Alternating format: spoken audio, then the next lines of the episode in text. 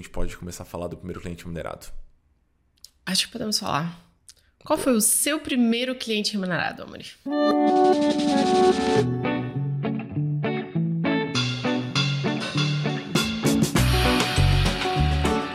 Essa é a nossa conversa, um podcast feito para você, planejador financeiro. Do lado de cá, eu e o Amori vamos discutir cases, responder perguntas, explorar pontos que são muito importantes dentro desse nosso universo. De alguma forma, a ideia é oferecer um pouquinho do que nós adoraríamos ter recebido lá atrás, no início das nossas jornadas. A gente espera, de coração, que cada episódio funcione como um abraço para quando essa caminhada estiver meio solitária demais.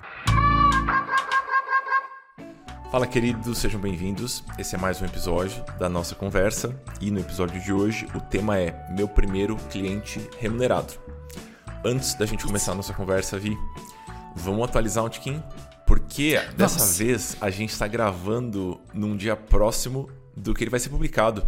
Então a gente tem notícias sempre muito atualizadas. Sempre não, mas dessa vez muito atualizadas. Não é tipo, esse episódio foi gravado no ano passado e a gente está publicando agora, que a gente já fez 14 rodas no meio do caminho. Vamos lá contextualizado. Sim. Semana que vem, primeiro um pouquinho de bastidores, talvez. Semana Isso. que vem estaremos em São Paulo fazendo a nossa quermesse. Tô muito animada. Meu Deus do céu. A gente faz um encontro com a turma de, de alunos, de planejadores, assim, na reta final já da formação. Ano passado foi super legal. Esse ano a gente vai aproveitar e fazer uma festa junina. Então, tô animada para encontrar o pessoal. Alunos do quê? Alunos do quê? Alunos da nossa formação. Ah, ok, ok. Para quem está chegando por agora, só um contexto rápido, né? Esse podcast ele está sendo oferecido para vocês por uma escola que é a nossa. É uma escola de formação para planejadores financeiros. Então, eu sou o Amuri, para quem não está chegando agora, e estou gravando junto com a Vivi, que conduz a escola junto comigo. E nós temos uma turma por ano. Ano passado uh, foi de Maio? Maio. Maio. Foi. Maio, novembro. Maio, novembro. E esse ano foi fevereiro até final de agosto. São seis meses. Até metade de agosto. São seis meses. Isso. Boa. E aí a gente tem esse evento de formatura.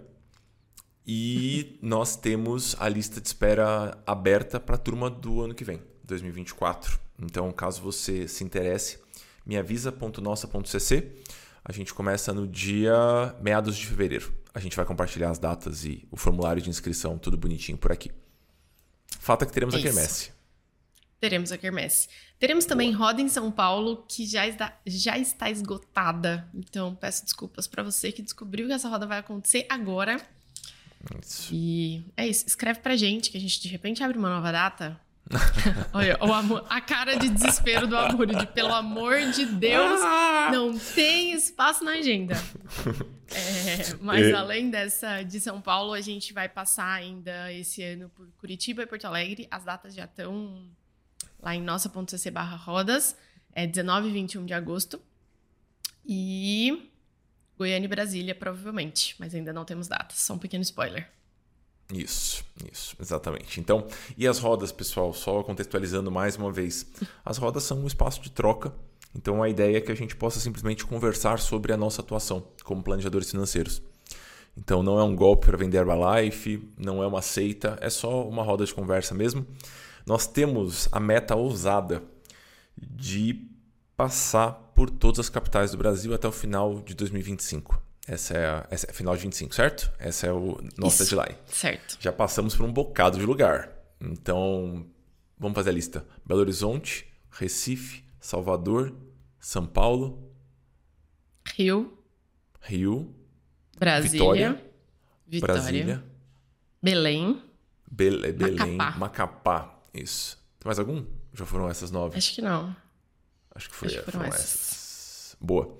Então, em breve, Brasília, Goiânia, Porto Alegre e Curitiba, além dessa roda de São Paulo, que infelizmente essa já está bem lotada. Felizmente.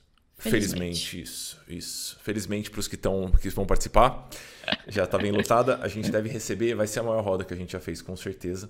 E a gente teve que fechar as inscrições, porque senão não seria uma roda, seria uma palestra. E definitivamente essa não é a, não é a ideia. Certo?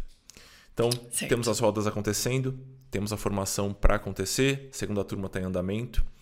Uh, além disso, tem um monte de informações sobre a nossa atuação, sobre a atuação do planejador financeiro no Brasil em nossa.cc. Dê uma olhadinha por lá. E temos mais recados? Ou a gente pode começar a falar do primeiro cliente remunerado? Acho que podemos falar. Qual foi o seu primeiro cliente remunerado, Amori? Foi um caos, né? Foi um caos. Eu não tinha, eu não tinha, eu não tinha muita referência. Então, eu acho que você foi mais esperta que eu, porque você foi atrás de pessoas que já mais ou menos faziam alguma coisa parecida. Eu não tive essa presença de espírito. Foi um, foi um tiquinho antes que você, então talvez tinham menos pessoas, mas eu poderia ter buscado ajuda. E eu não busquei. E aí eu fui meio que patinando por alguns poucos anos, assim, dois, três anos, que foram foi uma, foi uma atuação muito muito incipiente, assim, muito bagunçada. O que, que aconteceu? Eu, como a maior parte dos planejadores, eu comecei atendendo as pessoas próximas, muitas pessoas próximas. Então era amigo, era primo, era amigo de amigo. Então a coisa ficou nesse clima meio familiar por um bom tempo. Até que. Eh... De, mas de forma remunerada ou não? Não, zero Você remunerada. Você atendia zero. Atendi Só ajudando pessoas ali. Muito, isso, isso, isso, isso. Porque para mim, é um negócio que eu gostava tanto de fazer, para mim não passava pela cabeça que alguém ia pagar por isso. Eu sabia que existia o planejamento financeiro para famílias com muita grana. E aí aquela gestão de fortuna e tudo mais. Para essa organização da, do dinheiro da família ou daquela pessoa, eu não tinha muitas referências de pessoas que conseguiam montar um modelo de negócio em cima disso. Então eu fiquei bastante Uma pergunta, tempo... vou te interromper, porque eu tenho outra pergunta. Fica à vontade. É, mas você, nessa etapa, quando você, antes de entender que isso poderia ser um negócio, você você sentia que isso era simples demais para ser cobrado, que era meio óbvio, tipo, ah, só vou dar uma ajudinha aqui, tipo, eu, não vou cobrar para isso, porque não, não é uma coisa passível, sabe, de, de uma cobrança, de, de deixar um negócio de pé. Parece uma pergunta plantada, né, para dar assunto ao episódio, mas eu senti exatamente isso. Eu falei, isso aqui, acho que ele é muito intuitivo. É, fazer essa fotografia ou criar um método de acompanhamento, eu acho que é algo intuitivo. Com o tempo, você percebe que dá para coisa ficar bem complicada, né? Dá para ir para uns lugares bem confusos, assim. Mas naquele momento, para o entendimento que eu tinha naquela época, aquilo me parecia muito simples e eu tinha uma visão muito técnica do planejamento eu não tinha a visão comportamental que eu tenho hoje. Então, para mim, era de certa forma colocar os números no papel e ponto. E aí eu achava que para aquilo não fazia sentido cobrar, ou não fazia sentido cobrar tanto. Eu tinha um baita salário na época, tinha um emprego super legal, trabalhava com computação, tinha um, um time lá e tal. Eu falei, eu nunca vou conseguir gerar algo próximo do que eu estou faturando aqui com planejamento financeiro. Então foi um, foi um tempo, assim, foi uma construção. E depois que eu atendi um bocado de gente mais próxima, é que essas pessoas mais próximas começaram a falar do meu trabalho para outras pessoas. Porque todo mundo tem algum amigo que precisa de ajuda em relação a planejamento financeiro. E aí as coisas foram meio que caminhando para esse lugar do amigo do amigo do amigo. Que já é uma posição em que você não vai pedir o trabalho do outro de graça. Porque já não é aquele amigo próximo, sabe? Tá, tá um pouquinho distante, assim. Uhum. É, e aí o primeiro cliente remunerado veio daí. E eu cobrei exatos 25 reais por essa sessão. E você já, quem está assistindo a gente, jamais vai fazer isso, né? Porque agora vocês contam com suporte e com informação. Mas na época eu não contava e aquilo me parecia razoável. E aí foram, foi um, bocado de meses cobrando 25 reais. Até eu entender que aquele trabalho valia muito, muito, muito mais que isso. Você atendeu essa pessoa onde? Eu por três anos, eu, quando eu falo essa história, eu lembro do cheiro do lugar. Eu atendi no Starbucks da Santos com a Campinas, em São Paulo. Aquele era meu escritório, em todas as brechas que eu tinha. E aí você pagou quanto pelo café que você tomou? pois é, não tem nem pé nem cabeça essa história, meu Deus do céu. É, pra, pra mim era. É, eu, eu fazia só porque era muito legal. É, eu comecei a sentir que quando você cobra, mesmo que um valor pequeno, a, a pessoa tende a se comprometer mais com o processo. Então, nos uhum. atendimentos gratuitos, eu sofria muito com, desmarca, com desmarque. Então, as pessoas remarcavam muitas e muitas vezes as sessões. Isso era bem perturbador, porque eu tinha pouco tempo, né? Eu tinha meu trabalho CLT, atendia antes do expediente, na hora do almoço e à noite. É, e aí chegou um tempo que eu tinha isso de segunda a sexta. E aí, quando a pessoa desmarcava, eu precisava encaixar no lugar de outra pessoa. Então, começou a ficar insustentável e algum amigo abençoado me falou: Então, se você cobrar, eu acho que as pessoas vão desmarcar menos. Porque as pessoas desmarcavam, por exemplo, ah, eu tenho academia de manhã, não fui na academia de manhã, vou querer ir na academia à noite. Então, será que dá pra gente marcar na sessão de consultoria? Era esse nível de desmarcação, sabe? É porque não então, era uma então sessão de consultoria, né? É... Era, ah, não, tem um, um cara, meu amigo meu vizinho vai me ajudar a dar uma olhada para isso aqui. E aí você só adia um pouco aquilo. E eu sinto tom, que né, eu a gente costuma dar esse, esse aviso para os alunos. Então a gente fala, olha, é, o atendimento pro bono no começo ele pode ser uma ferramenta boa para você ganhar segurança, para você, enfim, ganhar um pouquinho de rodagem, mas saiba que quando a pessoa paga, quando ela ativamente te procura, a brincadeira é outra. Então eu tenho essa sensação. E eu fiquei nesses 25 reais, acho que deve ter ficado quase um ano, assim. Que aí, ah, vou cobrar 50 reais, blá, blá, blá. É, teve um momento de clique. E esse momento de clique, acho importante a gente falar isso também. Para mim, foi quando eu vi que o, o que eu tinha feito com os primeiros clientes seguia dando resultados. Então, é eu sei, ah, esse trabalho hum. aqui é sólido. A pessoa ela continua se beneficiando desse negócio, é, mesmo tendo passado um ano, um pouco mais de um ano. E eu falei, isso aqui valeu muito mais do que os 25 reais daquela sessão que eu cobrei, sabe? Então, para mim, hum. teve essa, essa constatação do benefício no longo prazo. E aí, quando eu vi que o benefício do longo prazo existia, eu falei, não, isso aqui precisa ser cobrado direito. Boa. Porque acho que tem algumas, alguns trabalhos que o benefício é ali, momentâneo. Né? Uhum. Então, se eu, de serviços e de produtos, assim, é, ele é pontual. Na hora que terminou o serviço ou terminou o é, eu acabou. O nosso uhum. trabalho não, né? Então acaba que não faz muito sentido a gente fazer essa ancoragem de ah, é 25 reais por uma hora. Ou é 100 reais, 200 reais que seja por um período e é aquilo ali. Não. Aquilo ali é um tempo que a gente vai utilizar para poder montar um planejamento, para poder conversar sobre um assunto, para poder desenrolar alguma coisa, fazer algo juntos que vai permanecer assim a gente espera, é esse nosso trabalho, é, junto com a pessoa e dando resultados para ela por algum tempo. Então acho que é até bom desconectar um pouco, né? O preço que a gente cobra pelo, pelo tempo, porque na verdade a gente não está vendendo tempo. Não é igual, ah, eu estou alugando uma quadra de beach tênis por uma hora. Acabou, acabou. Uma hora. Uhum. É só aquele período. Nosso não, ele vai continuar ali junto com a pessoa por algum tempo. Boa. É, acho, acho interessante, a gente muitas vezes utiliza a duração e a quantidade de sessões como base da precificação. Mas a gente tem que tomar cuidado, porque o nosso trabalho, primeiro, não se limita só àquela hora, e o benefício dele não se limita só àquele período em que o processo está vigente. Aqueles dois, três meses que a gente está atendendo alguém, ou no caso de assinatura, durante o período que a pessoa está assinando o nosso trabalho. Então é só uma ferramenta de apoio à precificação. Não quer dizer que o nosso benefício se limita àquilo. E você? Você é mais esperta, né, Bibi? Você já começou cobrando, não começou? Eu comecei cobrando, não sei Viu? se mais esperta. Eu acho que, na verdade, eu mais só abusada. demorei. Não, eu acho que eu só demorei para me movimentar sozinha. E aí o universo se movimentou por mim. Eu sinto que foi um pouco isso que aconteceu. Eu já estava interessada na área, eu estava fazendo algumas palestras sobre finanças, mas eu ainda não tinha entendido exatamente como que esse trabalho 1 a 1 ia fazer sentido.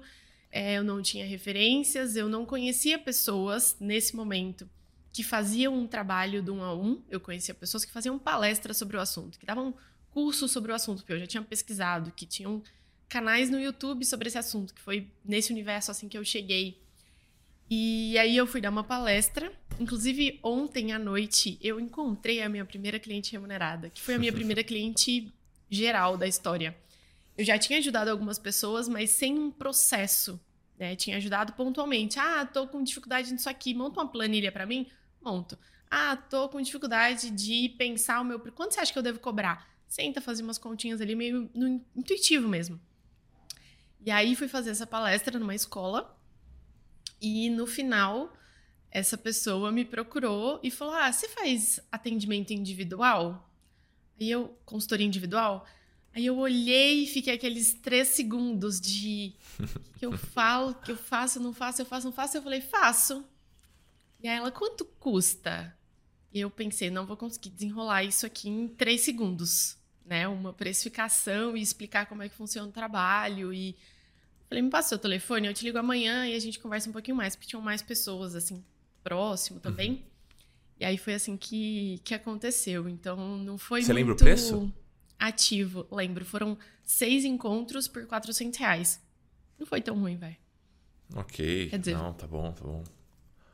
Seis, seis encontros, encontros por 400. Por 400. Eu acho que foi isso. Okay. Às vezes eu fico em dúvida se foi 6 reais. por 600. Você cobrou 200% mais que eu logo de começo. Assim, você tá voando. Sucesso. E, ai, ai. e aí você foi corrigindo a precificação conforme os clientes foram chegando? É, eu, eu acho que quando eu entendi o trabalho que dava conversar com pessoas, a energia. E na época eu ainda não tinha o entendimento que eu precisava construir tudo com o cliente. Então eu tinha muito trabalho fora reunião. Então eu estruturava coisas para poder mostrar para o cliente. Eu estudava, pensava formatos e enfim. Então eu tinha muito trabalho fora. Então a necessidade de mexer na precificação veio desse lugar, sabe? De eu tô ficando, tô fazendo uma reunião de uma hora e tô gastando mais duas horas. Então na verdade eu eu tô dedicando três horas. E aí quando eu começo a fazer o preço por hora, a conta não fechava. E aí eu senti necessidade de aumentar preço. Então foi aos poucos. Mas sabe uma coisa que eu me lembro? É, de, enfim, eu demorei uns anos para entender que esse tempo fora encontro, ele não era tão ele não era necessário, eu diria, e se eu fizesse, eu trouxesse todas as discussões, os pensamentos e as reflexões que eu tinha sobre a vida do cliente para dentro do nosso momento juntos, aquele trabalho ia ficar muito mais rico, né? Para o cliente ia ficar, ele ia se sentir parte do planejamento. E no caso, o planejamento é a própria vida dele, né? É sobre a vida dele que a gente está falando, faz muito sentido. Mas eu demorei um tempo para para me atentar a isso. Vamos Agora, falar mais um pouquinho sobre isso, Vi? Vamos. Só, só um parênteses, um parênteses assim, hum? porque eu sinto que isso é um choque para boa parte dos alunos. Quando a gente é. fala para eles, olha, esse esse trabalho que você está fazendo em casa dá para fazer junto com o cliente e vai ser melhor para você, porque você não vai levar a lição de casa, e vai ser melhor para o cliente, porque ele vai, de certa forma, se empoderar daquilo, ele vai entender como aquilo é feito e ele vai entender que aquilo é dele. Eu acho que essa parte é muito importante. Ele entender que aquilo é dele. É, esse é um dos motivos pelos quais muitos planejadores, em especial em começo de carreira, ou sem a devida instrução, ou sem ter tido esse, esse estalo, sofrem com o engajamento. Essa pergunta sempre surge no nosso grupinho de Telegram. Nossa.cc barra Telegram, inclusive. É uma boa discussão. Tem quase 800 planejadores lá. É muito comum surgir uma pergunta do tipo: olha, como é que vocês fazem para o cliente não abandonar o processo? Ou para o cliente continuar engajado? Ou para o cliente participar? Boa parte disso ou para o cliente deve... fazer o que a gente. o que eu falei para ele fazer. Isso, isso. É. Boa parte desse problema surge nos contextos em que o planejador trabalha em casa e ele usa a reunião como um espaço de apresentação. A reunião não é um espaço de apresentação do que você produziu em casa. É um espaço para você construir junto com o cliente. Parênteses fechado. Eu acho que vale até fazer uma comparação com atividades que a gente já conhece um pouco mais. Mas, por exemplo, quando a gente pensa que o nosso trabalho ele tem um aspecto comportamental muito, muito forte, ou pelo menos deveria ter. É, e a gente pensa num trabalho de um psicólogo. Não faz nenhum sentido o psicólogo resolver tudo pelo cliente na cabeça dele e aí ele chegar e falar: então, agora você não pode mais pensar assim, você não pode mais agir desse jeito, você tem que controlar isso aqui, você tem que. Não, não faz sentido, porque aquela é uma construção que precisa acontecer para o cliente. Não adianta o psicólogo ter clareza no que de fato está acontecendo se o cliente não tem, se ele não alcança aquilo. Se a gente pensa no nutricionista, é, que tem um aspecto também que consegue se relacionar com o nosso trabalho de mudança de rotina, de hábitos e, enfim. Não adianta o nutricionista chegar e falar, então, pensei, agora você vai mudar a sua rotina, você vai fazer isso daqui, isso daqui, isso daqui, isso daqui. Ah, eu não, eu não gosto de leite. Não, não interessa. É assim que funciona. não Sim. faz sentido. Não faz sentido. Então é do mesmo jeito. Eu acho que vale o planejador até entender o porquê, de onde vem a necessidade de trabalhar na no planejamento financeiro do cliente fora reunião. Será que é uma insegurança de, ah, na hora da reunião, será que eu vou saber o que falar? Será que eu vou saber o que fazer? Porque se a gente entende, tá tudo bem, não é que a gente tem que começar sentindo super seguro e à vontade de fazer tudo e com 100% do conhecimento necessário, não é isso. Mas eu acho que vale entender de onde vem essa necessidade para então a gente tentar resolver esse ponto e não usar mais isso como uma ferramenta de, de escape.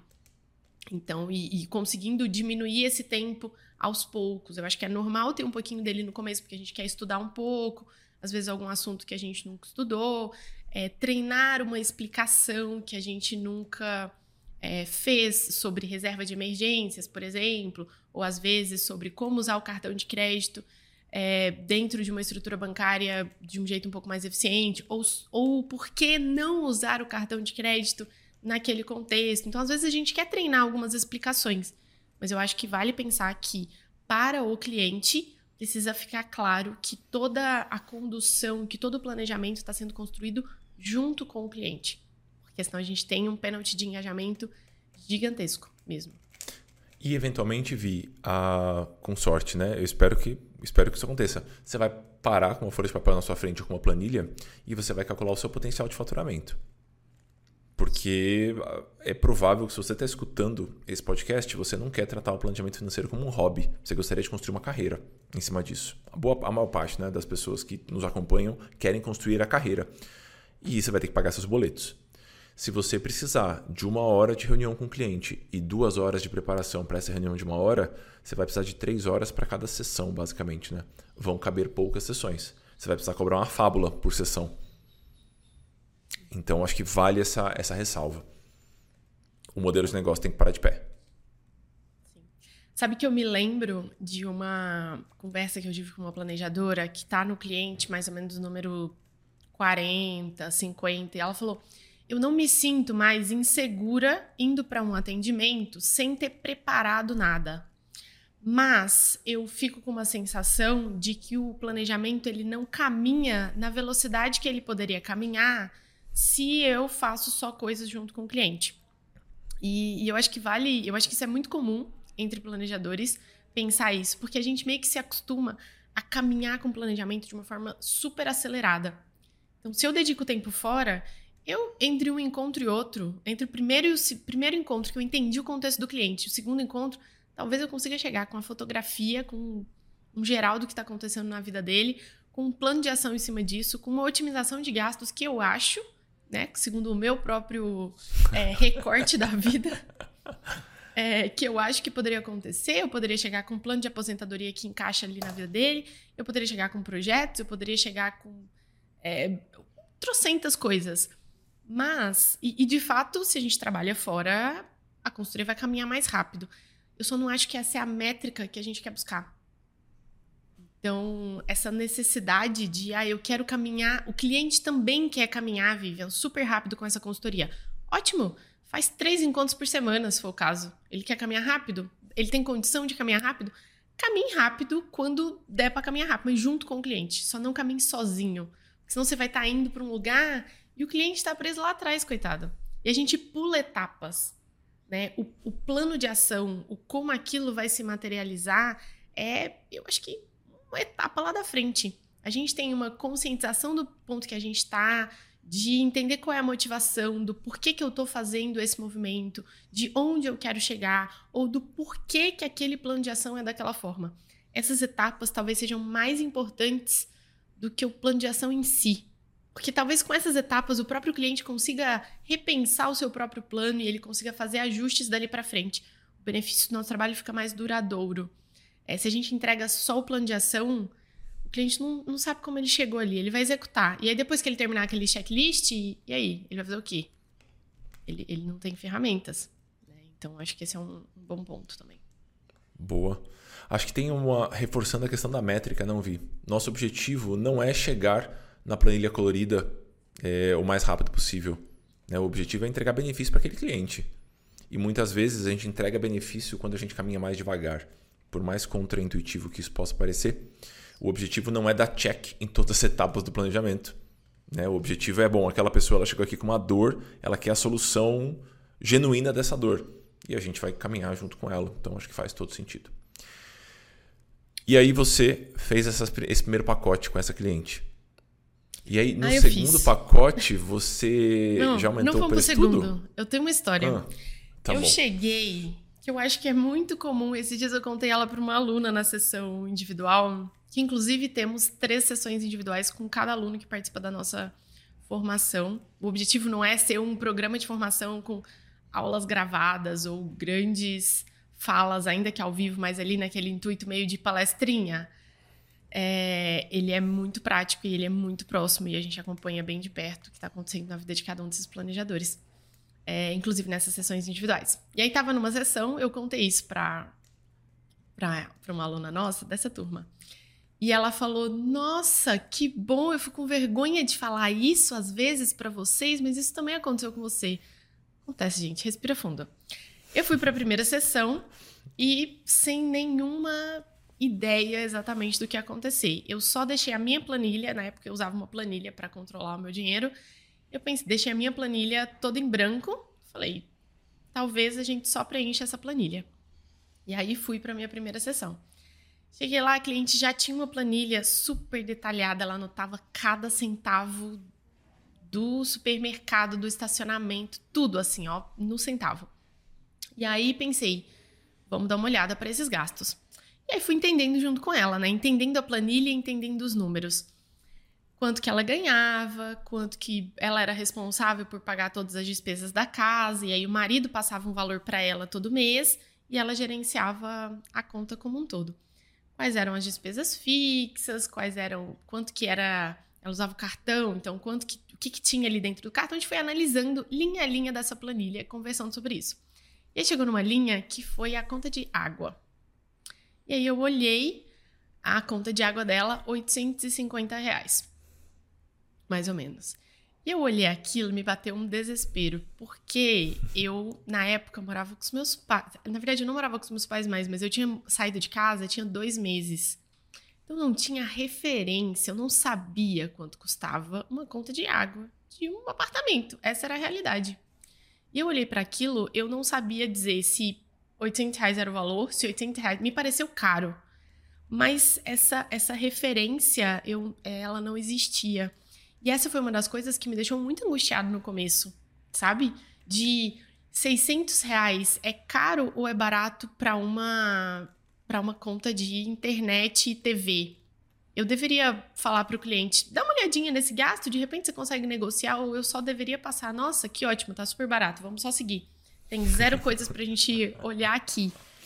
E aí eu lembro que essa questão da água me ficou de uma forma forte. Terminei a sessão, liguei para minha mãe. Falei, mãe, quanto mais ou menos. Foi isso que eu fiz.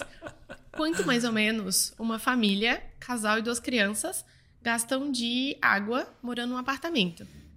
Ela falou, ah, 150 reais. Foi mais ou menos o valor que ela falou na época. E eu falei, putz, atende uma pessoa agora que gasta 800 tem alguma coisa errada? Certeza. Pede para ela. E minha mãe montou um plano de ação, né, na cabeça dela.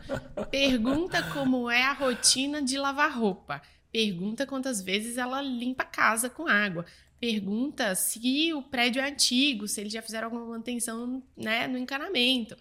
É, pergunta. E aí começou a fazer um monte de coisas. E eu trouxe essa pauta para uma próxima uma próxima reunião, assim. E, e de fato tinham coisas que a gente precisava mexer. Mas é, uma coisa que eu aprendi logo no começo é conversar mais e puxar mais esses assuntos. Porque eu acho que essas referências de quanto custa um aluguel é uhum. mil reais ou é quatro mil reais. Às vezes a gente que está no começo e que nunca viveu aquilo, como eu nunca tinha pagado conta de casa, nunca tinha morado sozinha, eu não tinha essas referências é, muito claras. E, e, eu sinto que esse foi um pequeno esforço que eu fiz logo no começo, assim, do primeiro para o terceiro cliente de tentar entender quanto a vida das pessoas custa. Como Isso referência. Com, com, os seus clientes, Vi, ou com os amigos, com as outras relações? Com todo mundo. com todo mundo. Eu só saía perguntando: quanto você paga disso? Quanto que custa mais ou menos isso? Quanto que é mais ou menos, sabe? Porque eu acho que essas referências deixam a gente com um pouquinho mais de repertório para desenrolar conversas durante os processos de atendimento. E como eu era nova e não tinha vivido muitas coisas, principalmente em termos familiares de casa, assim, eu, eu tinha zero referências. Então, eu achei que foi um esforço importante no começo. Muito bom. Eu, eu me pego fazendo isso até hoje, acho que virou um cacoete. Eu também ah, tenho eu também. muito isso. Eu, eu lembro uma das primeiras vezes que eu, que encontrei com o Rafa, seu marido que ele tava contando kart. E eu falei, eu quero saber quanto custa um kart, e quanto custa um macacão, e quanto custa capacete. Então eu acho que acaba. Além de ser um jeito muito interessante de você conhecer o funcionamento mental das pessoas, né? O que, como é que elas julgam o que é caro, o que é barato, o que provavelmente, se você trabalha com planejamento financeiro, você acha isso interessante. Então, além disso, você ganha repertório. Né? A próxima vez que eu for conversar com um cliente que fala que, ah, não, mas não dá para comprar um kart. Eu falei, não, mas eu tenho um amigo que comprou um kart por X. Será que esse não é um sonho que a gente gostaria de precificar? A gente vai colocando repertório da nossa consultoria. Eu acho que isso torna o processo mais, mais gostoso para todo mundo. Menos mecânico. Menos mecânico. Sim, e, e, eu acho que mais adaptável à realidade de cada um. Pra gente, tem uma coisa que você fala que eu gosto muito, que é a gente geralmente tenta assumir um papel de ponderação meio que puxando pro, pro outro lado. Então, se o cliente está achando, às vezes, uma coisa cara demais e muito desconecta, como a história do kart, muito desconectada da realidade dele. E a gente sabe que talvez tenha um caminho que se encaixe. Talvez não no contexto completo, como ele deseja, mas talvez num contexto um pouquinho mais compacto. E aí a gente traz isso, porque em geral as pessoas também não têm essa conversa com outras pessoas. Então, Super. o simples fato de ter um espaço aberto é, e uma outra pessoa que está ali pensando naquilo e conversando sobre aquele ponto com você, dedicado exclusivamente àquilo naquele momento, é, eu acho que já é muito. Já é muito rico em geral para as pessoas. sabe, sabe o que eu tô lembrando? Eu mudei para Brasília, né? Tem, vai fazer dois anos em breve. E ah, e, e, na verdade essa foi a minha segunda estadia em Brasília. Eu já morei aqui em outra época da vida, começo de pandemia. E aí eu cheguei aqui e eu tinha poucos amigos em Brasília. Mas eu tinha esse, esse amigo que trabalhou comigo na, na Accenture, na época da computação. E ele era desenvolvedor de software. Eu sabia quanto ele ganhava, mais ou menos. Ah, entre 15 e 20. Que é ali um desenvolvedor sênior, muito bom, ele é um ótimo desenvolvedor tal. Aí eu cheguei aqui e ele falou: então, comprei um barco. Eu falei: você comprou um barco? Tipo, um barco? Pra mim, o barco é um negócio assim. Tipo, o Neymar deve ter um barco, sabe? Pra mim, um barco é um negócio grande, assim. Aí ele falou: Não, eu comprei um, um barco tal, vamos lá conhecer. Aí fui eu e a Gabriela andar de barco. Eu falei: Isso aqui tá muito surreal. Eu tô indo andar de barco num lago no Cerrado. Foi basicamente isso que aconteceu. E era um barco grandinho, assim. Cabia confortavelmente. Estava, acho que eu, a Gabriela, o Bruno. Acho que não lembro se a companheira dele da época foi. Mas estávamos os quatro e tinha um cooler. E a gente começou a beber champanhe no barco. Eu falei: O que está acontecendo com a minha vida? Né? Onde que, que eu fiz na minha vida? E a gente ficou lá tal. É, e aí andamos no lago e tudo mais. Aí eu falei, Bruno, desculpa te perguntar, mas você, herdou o barco? Como, como é que aconteceu para esse barco existir? Eu falei, não, cara, é, essa é uma dúvida comum das pessoas. Eu achei interessante ele falar que era uma dúvida comum. É, eu paguei nesse barco, acho que pouco mais do que você pagou no seu carro. Sei lá, eu tenho um carro de 50 mil reais aqui em casa, é o que a gente usa aqui em casa. E ele falou, ah, eu paguei acho que 70 mil no barco. Eu não tinha a menor noção de que alguém poderia comprar um barco por 70 mil reais. Ah, mas 70 mil é muito dinheiro, amor. Eu sei que é muito dinheiro. Mas uma pessoa que ganha 15, 20, é, como boa parte das pessoas estão nos escutando aqui, talvez ela nunca tenha pensado que ela poderia comprar um barco. E nunca tenha conversado com alguém sobre comprar um barco. E eu achei muito interessante o meu, a minha completa ignorância sobre o assunto, sobre a dimensão de valores. Porque para mim o barco era 500 mil.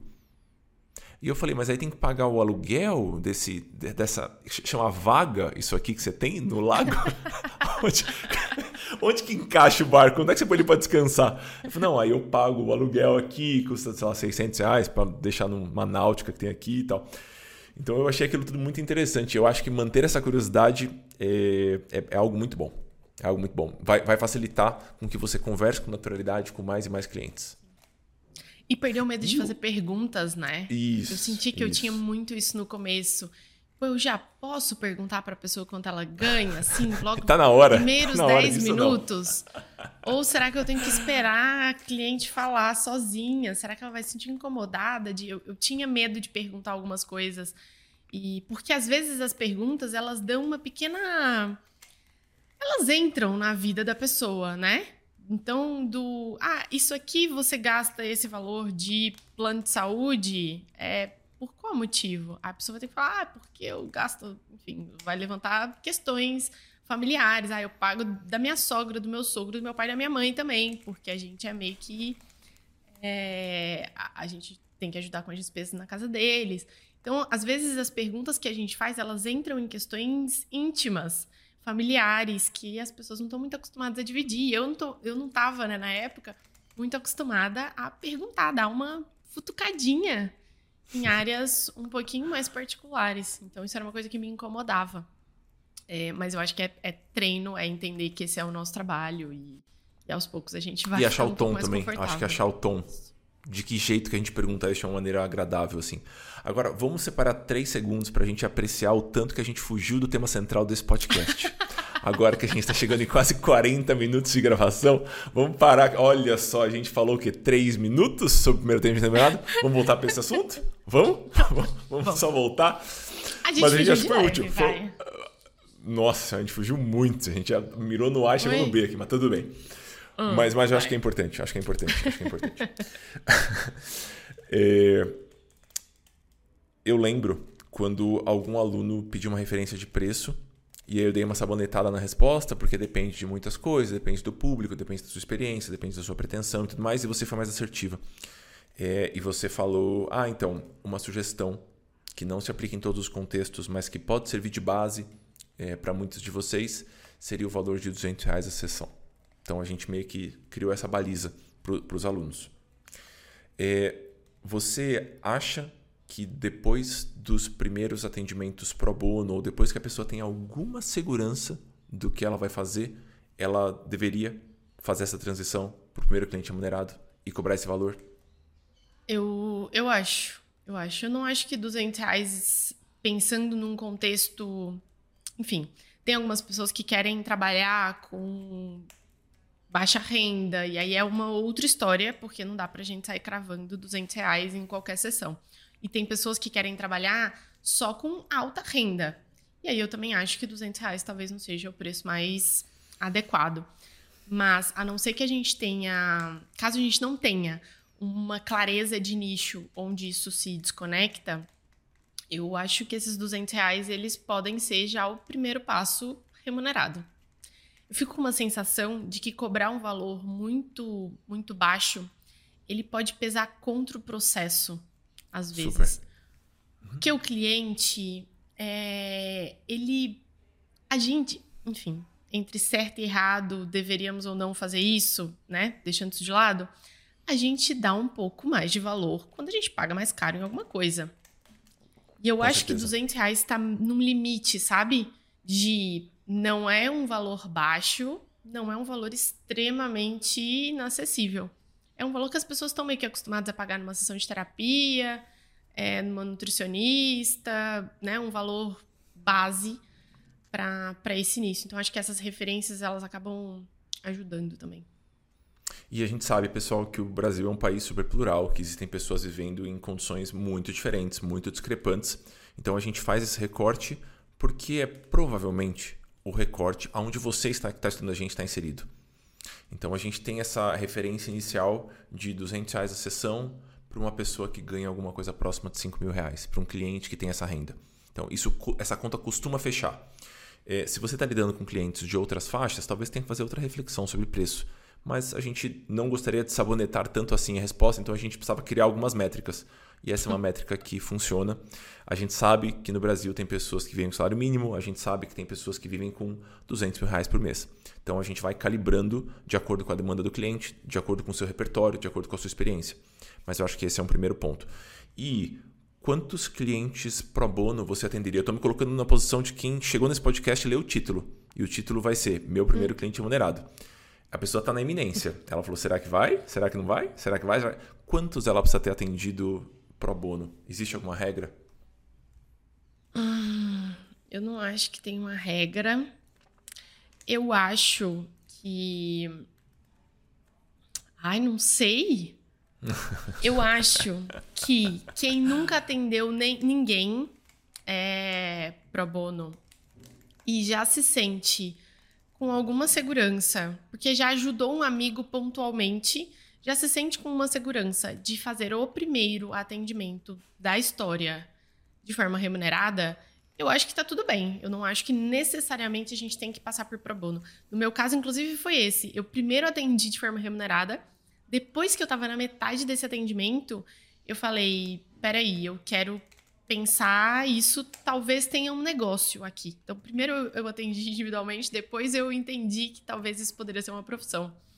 E aí eu busquei alguns pro bonos, amigos, ativamente, uns cinco na época, para conseguir, com aquela mensagenzinha no Facebook que eu já uhum. mostrei várias vezes, para de fato ganhar um pouquinho de experiência, entender contextos diferentes de pessoas e aí estruturar preço e formas de atendimento e pensar um pouquinho mais ativamente sobre isso. Então, para mim foi o contrário. Acho que esse é o primeiro ponto. Não necessariamente a gente tem que começar pelo pro bono. Quem já, quem tá um pouco inseguro de falar, minha sessão custa 200 reais, é, quiser começar pelo pro bono, eu não demoraria muito para fazer o primeiro remunerado. Porque, como você falou lá no começo, Amori, é uma experiência um pouco diferente. A gente sente uma pressão um pouco diferente. O cliente está pagando. Então, a gente tem obrigação de entregar alguma coisa. A gente se sente naquela uma pressãozinha a mais do que num atendimento pro bono, que obviamente a gente também quer entregar no pro bono se a gente se propôs Isso aquilo. Isso é bom, não? Essa pressãozinha, é eu, eu acho que ela, é de certa forma, contribui para que a percepção de valor do cliente acerca do serviço é, seja positiva, porque ele está pagando por aquilo. O cliente vai se sentir à vontade para demandar e você vai se sentir na, no, no, desejo de entregar. Então, eu acho que é uma relação de ganha-ganha eu, eu acho que o nosso trabalho ele, ele se paga muito facilmente, sabe? Então, difícil, mas você precisa errar muito para que o seu processo de consultoria não valha o que você cobrou. Essa é a minha percepção. Então, no geral, se você tem um pouquinho de bom senso e está disposto, é provável que valha o que você cobrou. Acho que esse é um, um outro ponto assim importante. Quando a gente está com os alunos na formação. Não, o que eu ia comentar é assim: se você está atendendo no Pro Bono, está fazendo, vem, não vendendo no caso, né, mas está oferecendo consultoria e você já atendeu 10 pessoas, eu acho que passou da hora de pensar no ponto de remuneração. Eu acho que, sabe, esse limite, assim, acima de 10, eu acho que vale tentar entender. Por que, que eu tô atendendo, eu sigo atendendo pro bono? Por que, que eu não tô buscando um cliente remunerado ainda? O que que tá faltando? E fazer um, fazer um teste, montar um plano em cima disso. Boa. Tem um, um ponto, Vi, é, quando a gente está com os alunos, o processo de formação ele é muito próximo, né? Então a gente encontra os alunos ao vivo duas vezes por semana, sem contar sessões individuais. Então, e sem contar as dúvidas por e-mail. Então a gente está sempre meio que perto. Então, quando o aluno esboça minimamente a vontade de cobrar por um atendimento, a nossa resposta é cobre. Porque cobre. se você ficar perdido no meio do caminho, eu, você vai mandar um e-mail e eu vou te ajudar. Ou a gente vai ter ação individual, ou você vai trazer em aula, em supervisão. Então, quando a gente está muito perto, a gente se dá ao luxo de, mesmo aquele aluno que a gente sente que não está 100% preparado para oferecer aquele atendimento, como a gente vai estar tá do lado, é, a gente incentiva. Talvez é, você que, que não é aluno ou não é aluno ainda, fica aí a dica, é, talvez você vá, vá com um pouquinho mais de cautela, porque você quer entregar algo que seja benéfico, você quer, de certa forma, beneficiar aquela pessoa que está te procurando. Mas se você conta com suporte e se você confia no seu bom senso, é provável que já esteja na hora. Acho que esse é um, um, um resumo da história. É provável que você deva começar a cobrar agora. Faz sentido? Eu acho que vale também o planejador ele ter clareza do que ele quer com o planejamento financeiro, né? Uhum. É, ah, eu quero fazer uma transição e eu pretendo ganhar 10 mil reais, que é o que eu ganho no meu emprego hoje. Ah, não, eu quero trabalhar o meu segundo turno, porque eu trabalho 5 horas por dia e eu tenho esse tempo disponível. Então eu consigo ir um pouco mais devagar, eu não preciso desse dinheiro para pagar meus boletos. Ou eu estou desempregado. E é aqui que eu vou apostar minhas fichas agora, então tenho um pouquinho mais de pressa. Então, acho que vale entender um pouco desse contexto, até para voltar à reflexão de preço, não, não só de quando começar a cobrar, mas também de, de preço e alinhar expectativas. Menos para ah, a vida do planejador precisa de X, então que se dane, é isso que eu vou fazer. E mais para alinhar essas expectativas e para tomar decisões que têm uma visão de contexto um pouquinho mais macro, assim, da nossa própria vida. Porque não adianta a gente iludir aqui, né? De, ah, não, vai, atende devagar os seus primeiros pro bono, atende durante dois anos como o Amor e fez, só pro bono. E aí tem uma pessoa do não outro lado isso, que pelo tá amor falando, de Deus, é. Querida, eu tenho boleto para pagar. Eu não dou conta de ficar dois anos atendendo à noite e final de semana para eu ganhar segurança e começar a fazer prospecção. Então, dou conta desse ritmo. Eu acho que vale um pouco de bom senso aí também. Eu lembro que quando eu atendi esse, esses primeiros, assim, que aí foi o primeiro de 25 reais e tudo mais, eu abri uma pasta no meu Google Drive, até hoje ela existe, que ela chama P14, que era o plano 2014. Que era em 2014 eu achava que eu ia poder pedir demissão do meu trabalho. E aí, é, é, tamanho era o meu desconhecimento do potencial do mercado e do faturamento que eu botei um plano de quatro anos, pelo amor de Deus, assim, eram quatro anos para conseguir fazer essa, essa transição, sabe? E acabou acontecendo muito antes, mesmo com minha total inabilidade inicial de, de fazer isso parar de pé, assim.